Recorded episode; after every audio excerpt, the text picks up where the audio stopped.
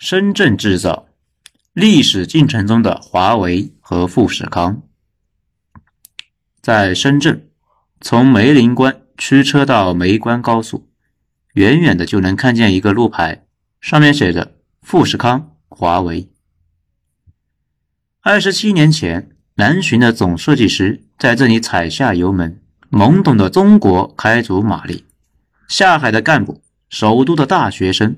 边陲小城的打工者摩肩接踵，轰轰烈烈的南下淘金潮如约而至，孕育了一座象征开放的先锋城市。两个路径迥异的工业巨擎，富士康在西边，是制造的骄傲；华为在东边，是技术的野心。任正非和郭台铭有不少共同点，比如都当过兵。前者一九七四年入伍，是部队的学毛选标兵；后者一九七一年入伍，抽到了金马奖，驻扎在常被对岸炮轰的金门和马祖。后来，他们一个以狼性文化的管理走红，一个被血汗工厂的污名缠身，但他们都是中国人口红利的受益者。《华尔街日报》记者。在二零零七年来到深圳，那是媒体第一次踏足于龙华的城中之城。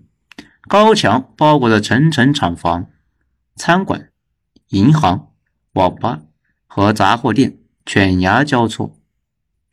五百多台电视滚动着播放着健美操、安全生产宣传片和富士康电视台的新闻，甚至下水道的井盖上也印着富士康。文章里，这里被称作郭台铭的紫禁城，任正非则显得高深莫测。除了1988年《深圳特区报》上一段不到三十个字的采访，就再也没怎么抛头露面过。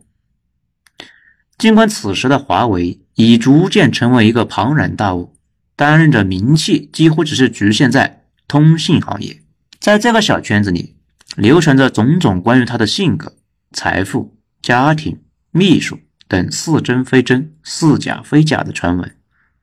等他们再一次和媒体与公众产生交集，是在二零一零年。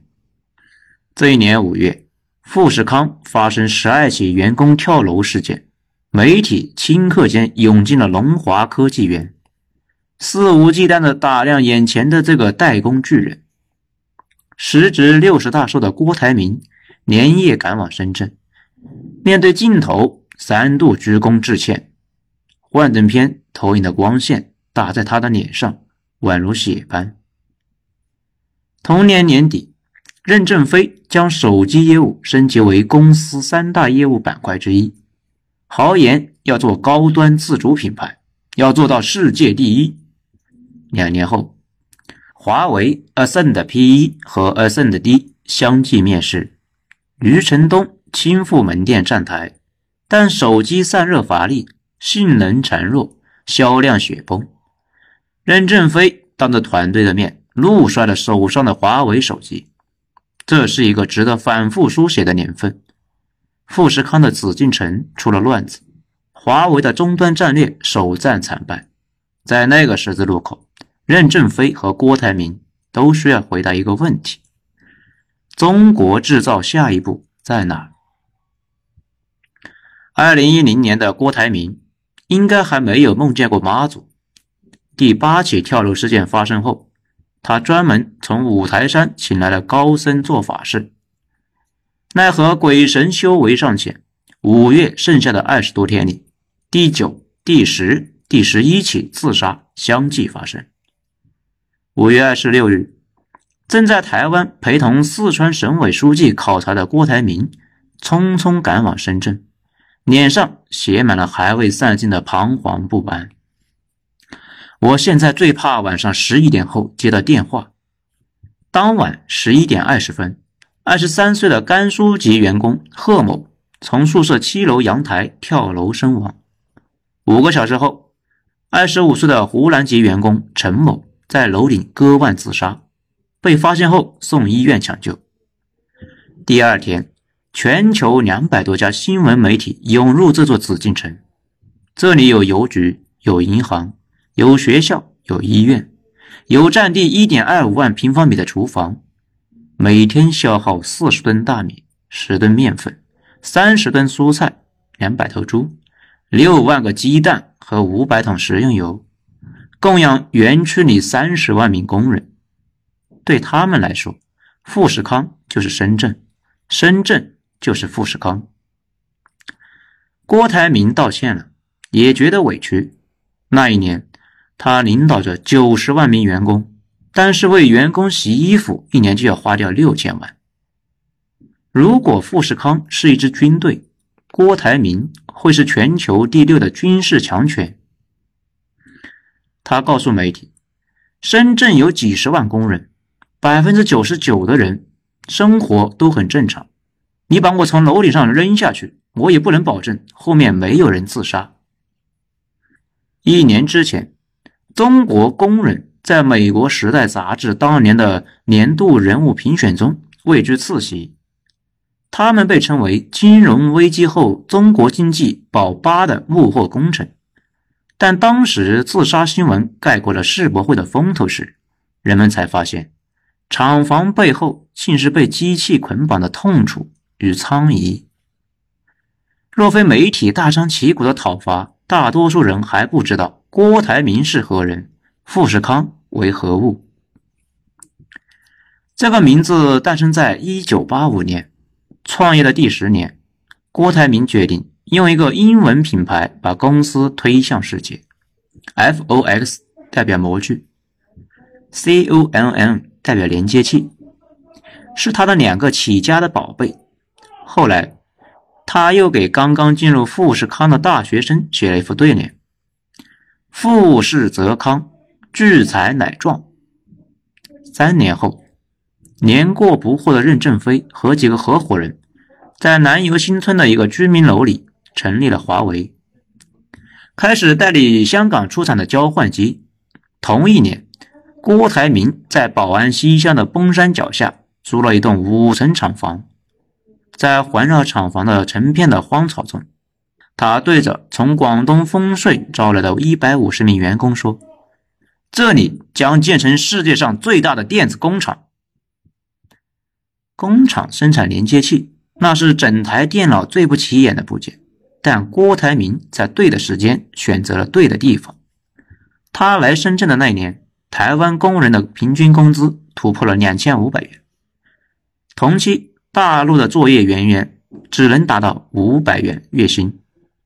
三年后，红海在台湾上市，西乡崩山脚下的那块鄙夷之地已经装不下郭台铭的野心了。他看中了紧贴深圳市区的龙华，龙在中华这个名字太好了，这里就是中华龙首。在齐人高的杂草堆里，来深圳第五年的郭台铭。对着身边的政府官员振臂一呼：“看得见的土地我都要了。”余音未散，厂房拔地而起，代表深圳迎接那些勤劳、踏实、努力而且便宜的南下劳动力。富士康的每一个销售都会说的那句口头禅：“你自己做不如我做便宜，你让别人做也不如我做便宜。”就这样。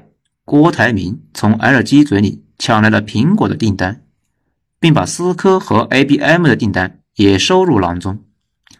台湾的同行坐不住了，郭台铭便反呛：“广达、英业达、大众的订单都是我介绍的，明明是他们抢我的，怎么成了我抢他们？”不到五年时间，龙华就筑起了城中城，成片厂房，一层生产链接器。一层生产主板，一层生产手机壳，还有一层组装。一台台电脑从流水线上下来，根本不需要仓库，直接拉到码头运走。在园区走一圈，IBM 的高管也忍不住感慨：深圳到香港的高速堵车，全球 PC 市场都要缺货。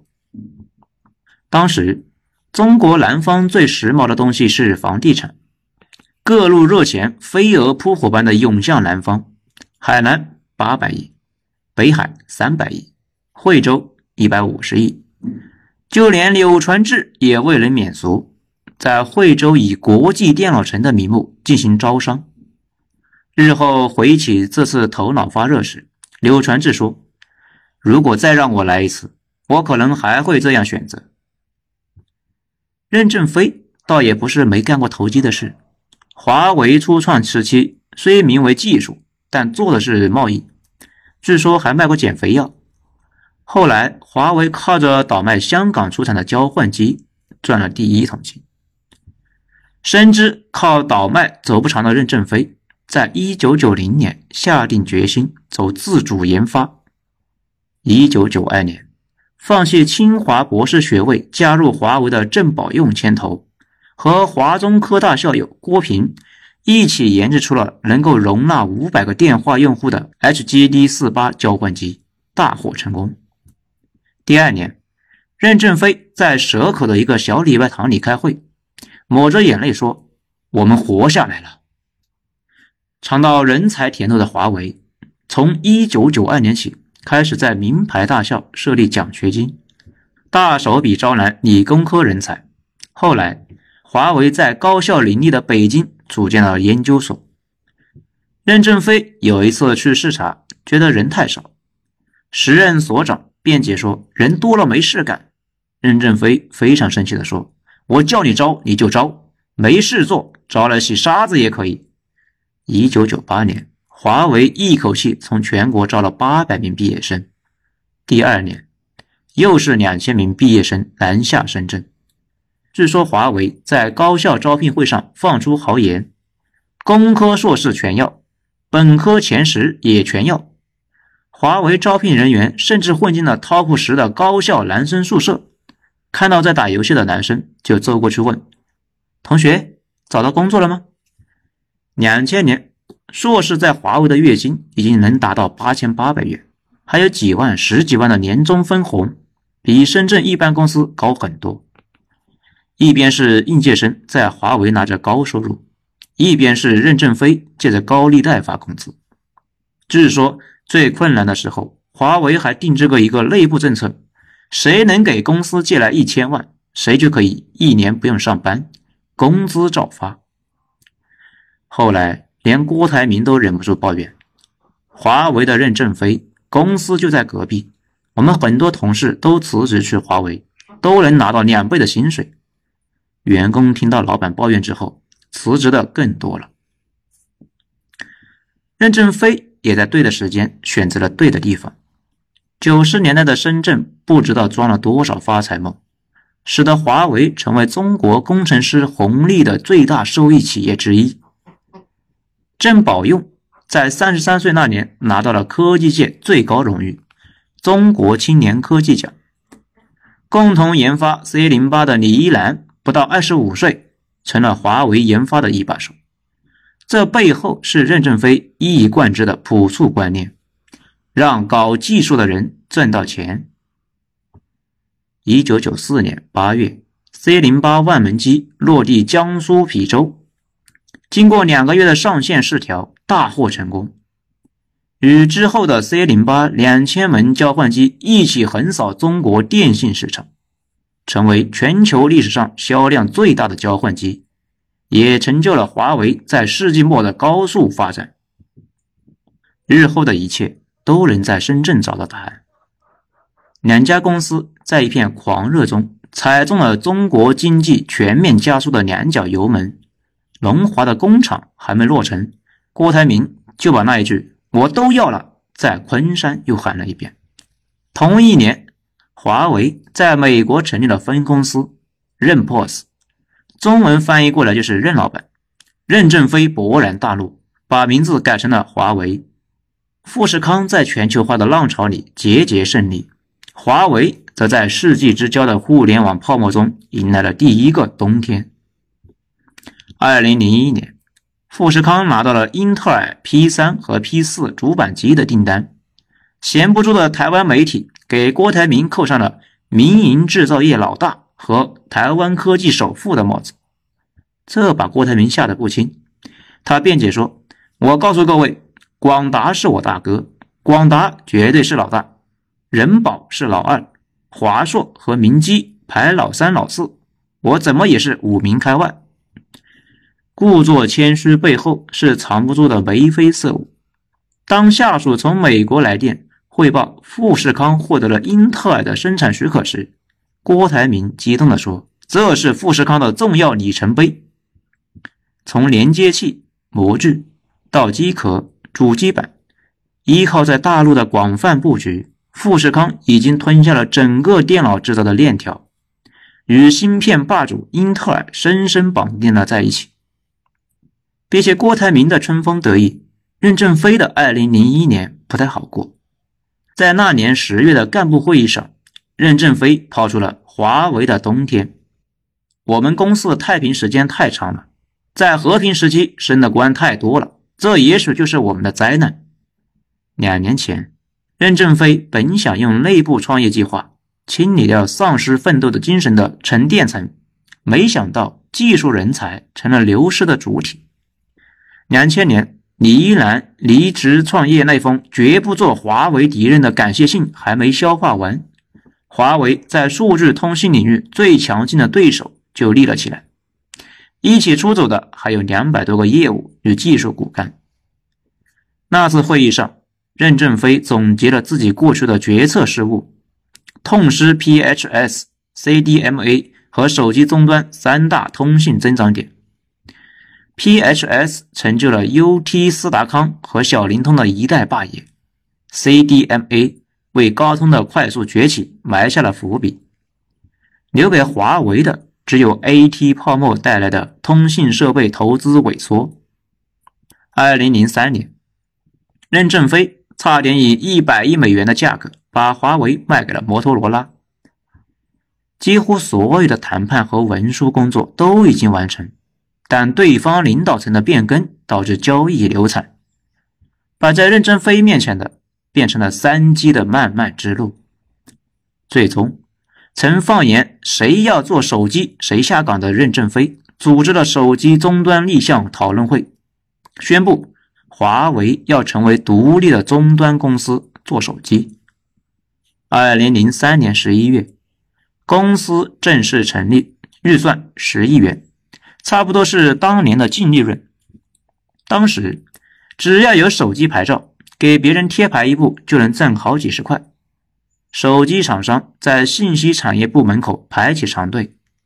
华为直到二零零五年才拿到生产和销售许可。为了推广三 G，华为和运营商合作做了十年的定制机，运营商提供要求，华为生产。利润只能够勉强给研发输血。这段时间支撑华为活下去的是海外的缝隙市场。二零零三年底，华为在香港击败了爱立信和西门子，拿到了当地的三 G 运营商一亿美元的订单。在俄罗斯市场，华为陆续拿下了 GSM 设备供应和光传输干线的订单。紧接着，欧洲几家老牌三 G 数据卡供应商。也慢慢感受到了华为的压力，支撑华为攻城略地的还是国内廉价的人力成本优势。无论是在研发、管理还是工程、售后，每个环节的性价比都令欧洲同行难以企及。后来，李总理在罗马尼亚问及华为在欧洲的运营情况，任正非直言不讳：“华为现在是卖高价，卖低价。”就把西方公司都搞死了。如果说任正非有什么信仰，那也许是知识。华为的数据卡全部基于高通的基带解决方案。由于高通对中兴的扶持，华为的数据卡芯片在2007年后经常断货。那年年底，老将王进从欧洲返回上海，主导海思基带芯片的项目。2009年。华为 WCDMA 数据卡芯片问世，支撑华为在当年拿下了欧洲百分之七十的市场份额。柳传志的爱将郭维造访华为，任正非直截了当的劝他不要做研发，你要做就得大做，小打小闹还不如不做。联想总裁杨元庆访问时，任正非也说过类似的话。联想想发展成技术型的企业，股东和投资人不答应还是难。相比之下，郭台铭信过很多东西，信过成吉思汗，信过关公，信过妈祖，所有人都叫他台商。祖籍山西的郭台铭说自己是晋商，是关羽的老乡。一九九九年，台湾晋商郭台铭回晋城老家祭祖，顺手放下一座模具工厂。十年之后，二度祭祖，模具工厂已经变成了一千零五十八亩的富士康工业园，风头直逼龙华大本营。那时候，血汗工厂的帽子还没扣下来，富士康就是产值、就业、GDP，大陆是成本、政策、劳动力。郭台铭和广袤的中国腹地开启了十年的蜜月期。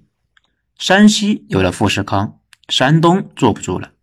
据说烟台政府为了勾起郭台铭的桑梓情怀，专门找到了其母初永贞当年住过的老房子，办好房产证送到深圳。郭台铭喜不自胜，三点三平方公里的烟台富士康科技园随即破土动工。二零零五年。为了争取富士康到武汉投资，当地政府专门成立富士康工作班，耗时四个月，完成了一部长达四十万字的报告，分析武汉的优势与富士康发展相结合的前景。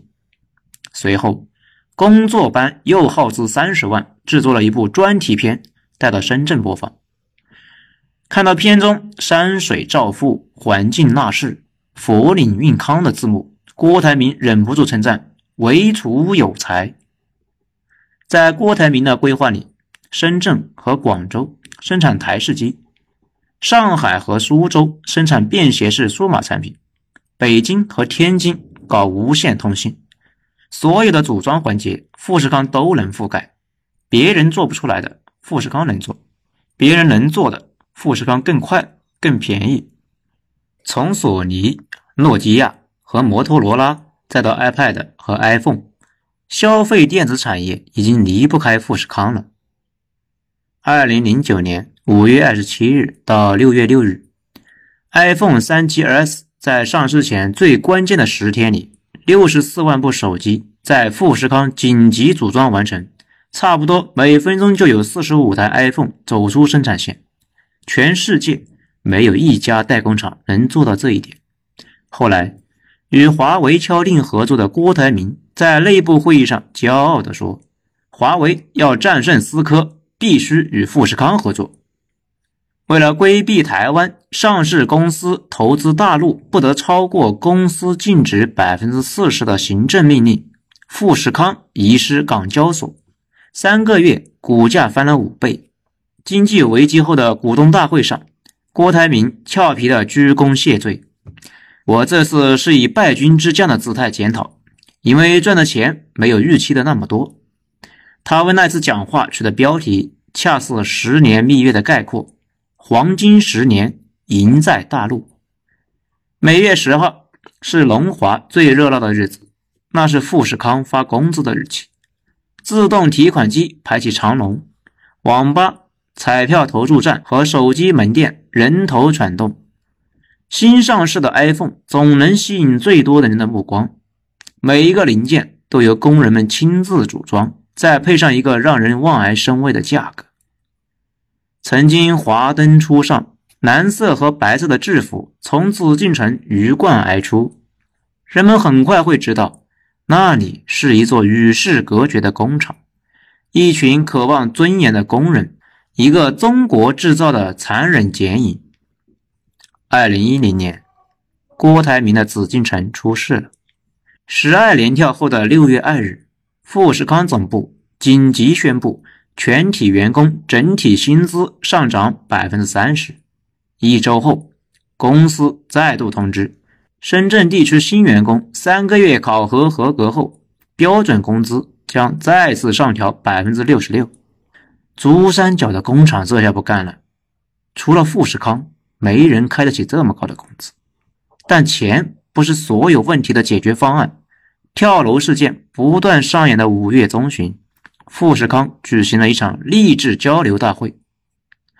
会上设立了一个游戏：谁能说全同一寝室的室友的名字，就能拿到一千元的奖金。最后，没有一个人拿走这笔钱。同样在五月，三十度高温的深圳，每天都有上千名来自全国各地的年轻人聚集在富士康龙华科技园，排着长队等待招聘。他们给出的理由很简单：工资高，包吃包住。排队的人里，除了找工作的工人，还有各地负责招商的政府官员，期待着从富士康的撤退中分得一杯羹。富士康不再被深圳欢迎，腾讯成了新宠儿。这座先锋城市要产业升级，腾笼换鸟。南方周末的实习记者卧底一个月，写了篇《潜伏富士康二十八天手记》。紫禁城一夜之间成了沾满鲜血的廉价代工厂。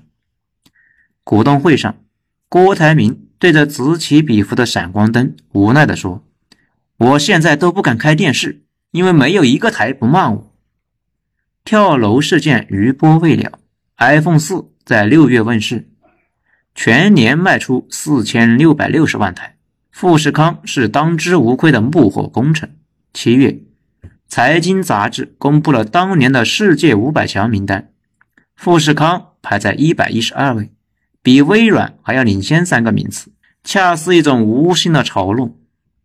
华为也在二零一零年长成了一棵招风的大树。那年四月，印度宣布禁止进口华为的产品，紧接着欧盟对华为无线路由器发起反倾销调查，海外的收购接连失败。任正非刚刚度过了第二个冬天，经济危机后，公司利润下滑。他们本想卖掉终端公司，但是买家最终的报价只有预期的四分之三。一气之下，任正非不卖了。那年十二月，任正非召开高级座谈会，将手机业务升级为公司三大板块之一，豪言要做出高端自主品牌，要做到世界第一。随后，华为使出浑身解数，推出了第一款高端手机 Ascend P1，销量不到一百万台。搭载海思 K3VI 芯片的 Ascend 第一随后推出，作为华为开启自主芯片之路的第一步。Ascend 第一视频卡顿、闪退、发热、口碑坍塌。二零一二年年底，任正非送给余承东一架歼十五战斗机模型。意欲从零起飞，也代表余承东当年的年终奖为零。郭台铭宣布涨薪的那一天，时任苹果公司 CEO 乔布斯在大洋对岸隔空力挺富士康。他说：“富士康有食堂和泳池，按规定给员工缴纳社保，绝不是什么血汗工程。”苹果随后宣布，将利润的百分之一到百分之二。返还给富士康，用于提升工人工资。苹果紧跟着被千夫所指，这背后则是手机产业链形态的悄然转变。功能机时代，诺基亚出图纸，代工厂生产，对上拥有议价权，对下压榨供应商。但 iPhone 跨过了代工厂，扶持起了一大批立讯精密、舜宇光学、安捷科技这样的供应商。赚惯了差价的代工厂一下子掉到了价值链末端，只能挣点微薄的代工费。红利吃完了，任正非和郭台铭就这么走到了十字路口。华为在二十年的攻城略地之后，不得不开始向科技的皇冠——芯片发起冲击。富士康享受了二十年的劳动力红利，也让世界工厂的工人们明白了一个道理：紫禁城的财富和荣耀。跟他们没什么关系。任正非说：“苹果救了华为，iPhone 在二零零七年后的风靡也倒逼了网络升级，让迟迟等不到应用市场的三 G 业务大放异彩。更重要的是，iPhone 带来的成熟的技术和完整的供应链，顺手给华强北的山寨王国判了死刑。这是华为能够放言自主高端的产业基础。”二零一三年二月，华为又推出了主打防水、号称超级战斗机的 Ascend 第二。搭载的依旧是那一颗华为新 K3VI。虽然抢了四核的先，但芯片工艺落后，图形核心另类，负面反馈如潮。只要在社交媒体上提起海思的 K3V2，回应绝对是一片骂声。随后，Ascend P2 大屏系列 Motor 和转型之作 P6 陆续发布，芯片还是一如既往的 K3V2，差评也是自始至终。有什么办法？毕竟任正非说了。自己的狗食自己先吃，自己做了降落伞自己先跳。任正非不反对用高通的芯片，但他对受制于人始终有种天然的警惕。我们公司积累了这么多的财富，可能就因为那一个点让别人卡住，最后死掉。苹果推出 A 系列处理器的那一年，任正非对海思女掌门何庭波说。海思是公司的战略旗帜，我给你每年四亿美元的研发费用，给你两万人，一定要站起来。郭台铭也在反思。据说十二连跳之后，他在深圳的工厂冥思苦想九十天，得出两个结论：富士康还要继续内迁，去人口更多、工资更低的地方，但迟早有一天。百万大军必须换成百万的机器人，他们不拿工资，不用吃饭，更不会跳楼。但这一天什么时候才来，他也不知道。他不是没想过把工厂开到东南亚，但那里既没有稳定的政局，也没有遍及全国的机场、港口和铁路，更没有心甘情愿二十四小时三班倒的工人。中国制造无处可去。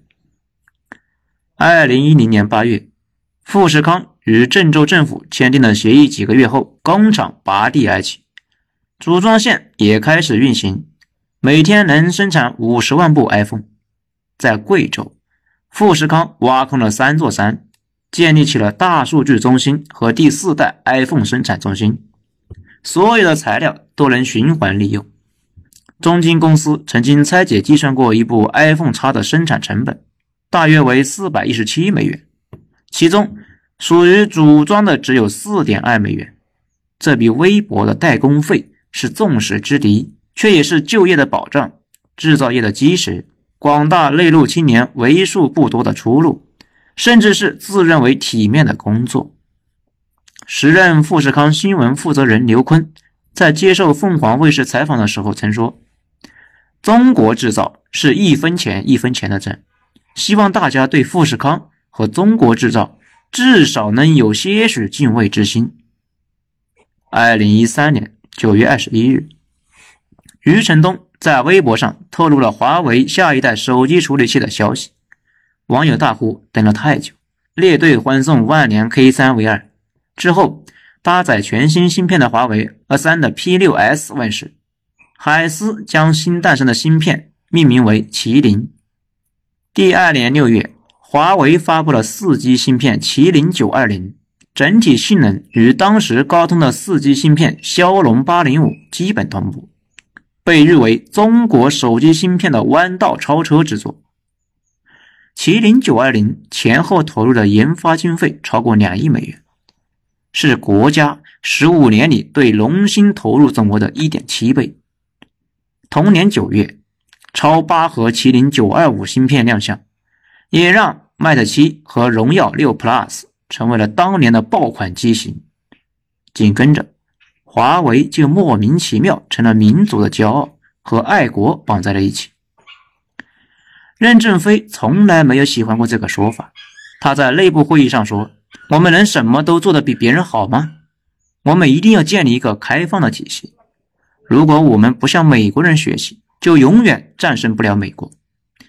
他也不是个技术狂人，也不止一次对研究团队一味追求技术超前发出警告：“你的技术是用来卖钱的，卖出去的技术才有价值。”等到华为开始做芯片、做手机，任正非又忍不住开炮：“一个手机赚三十块，这算什么高科技、高水平？苹果年利润五百亿，三星四百亿。”你们能交给我三百亿的利润，我就承认你们是世界第三。郭台铭对华为的技术暂时有家。哪怕他跟比亚迪因为专利打过官司，我们很多同仁被华为挖去申请专利，所以我觉得这个公司很伟大。为什么？因为他有远见，专利越多，竞争力就越强。郭台铭给世人留下最深刻的印象，莫过于那一句“独裁为公”。任正非学 IBM、学思科、学微软，每年花大钱请顾问的时候。郭台铭不屑，顾问是什么？就是拿起你的手表看一眼，告诉你几点钟了，然后再问你收费。二零零六年，第一财经日报写了一篇富士康机器罚你站十二小时，郭台铭勃然大怒，将记者和编辑告上法院，索赔三千万人民币。他不喜欢代工厂这个称呼，把公司改名为富士康科技集团。那年年底，郭台铭说：“什么时候富士康真正有了科技，就把这两个字去掉。”他不遗余力地说道：“希望公众能知道，代工厂也有科技。单是电脑的连接器，富士康就有八千多个专利。在光通信领域，一个梯度折射率透镜专利报告叠起来就有一米高。”他上科技论坛演讲时说：“先进的生产力就是先进的制造技术。”别人一分钟做五个，我一分钟做十个，就是我技术好，赚的就是技术的钱。只是在百万机器人大军建立之前，郭台铭还是离不开大陆的廉价劳动力。二零一七年，国务院举办的中国发展高层论坛上，郭台铭说：“大学生没有实干精神，不愿意进工厂上流水线。”演讲结束，他询问在场的工信部部长苗部长。请问有什么政策可以让大学生下工厂？为了能够继续享受人才红利，华为也从二零零八年开始将研发中心陆续迁往二线城市，甚至顶住深圳市政府的压力，将深圳总部的员工大量迁移到东莞松山湖，让员工能够享受相对更低廉的房价与生活成本，也让华为继续拥有综合成本的优势。二零一七年，海思推出第一代 AI 芯片麒麟九七零，并创造了独立的 AI 计算模块 MPU 设计。二零一八年二月，华为又发布了首款三 GPP 标准的五 G 商用芯片巴龙五 G 零幺和基于该芯片的五 G 商用终端华为五 G CPE。八月。华为再度率先发布新一代 AI 芯片麒麟九八零，采用 7nm 工艺制造和双核 MPU 设计，性能与主流旗舰芯片相差无几。麒麟九八零还可与华为的巴龙五 G 零幺基带芯片匹配，为五 G 做好了准备。年中，久未露面的任正非开始密集发声，他最担心的事情已经出现端倪。年将古稀的郭台铭则萌生去意，从他一手建立的工业帝国从容隐退，在他身后是中国制造业在三十年间树立起的两座高不可攀的山峰，也是一条从低端到高端覆盖研发、制造、品牌的完整产业链，在中国之外的任何国家都不存在。一切奇迹又仿佛早有答案。一九七七年。经济腾飞中的台湾地价一路飞涨，抄底红海厂区周边的土地，转手就有大把的利润。刚刚让公司扭亏为盈的郭台铭想了半天，还是决定继续做模具。他解释说：“我是个搞工业的，要看长远一点。”十多年后，面对如出一辙的狂热，任正非拿出了一个更加掷地有声的回答。我们认为未来的世界是知识的世界，不可能是这种泡沫的世界，所以我们不为所动。一九八三年，第一座生产苹果电脑的工厂在加利福尼亚落成。面对前来参观的记者，乔布斯骄傲地说：“这是一台美国制造的机器。”二十八年后，时任总统奥巴马在硅谷邀请众多科技高管共赴晚宴。宴会上，奥巴马问乔布斯：“需要做什么才能让 iPhone 回到美国生产？”乔布斯毫不犹豫地回答：“那些工作不会回来了。”乔布斯引以为豪的生产线在1992年全部关闭。戴尔、康柏、惠普等科技公司为了降低成本，陆续将生产线迁往中国。苹果也被迫接受外包。乔布斯的美国制造梦宣告破碎。三十年间，走出内陆的小城市的年轻人浩浩荡荡，高中毕业的才俊如过江之鲫。全世界找不到第二个国家有覆盖每个制造环节的劳动人口、遍及全境的交通网络和巨大的消费市场，也只有中国能同时容纳华为与富士康两座制造高峰。如果说华为浓缩了中国制造的骄傲与雄心，那么富士康就是中国制造最真实的背影。但归根结底，是拼命加班。透支青春的工程师，厂房里枯燥重复的体力劳动，毫无隐私与尊严的集体宿舍，撑起了物美价廉的中国制造。未来，我们依然要依靠华为这样的高科技公司去突破科技壁垒，在高端产业攻城略地。但同时，又有什么产业可以承接规模如此庞大的劳动力就业的问题？互联网、金融还是房地产？中国需要华为，中国也需要富士康。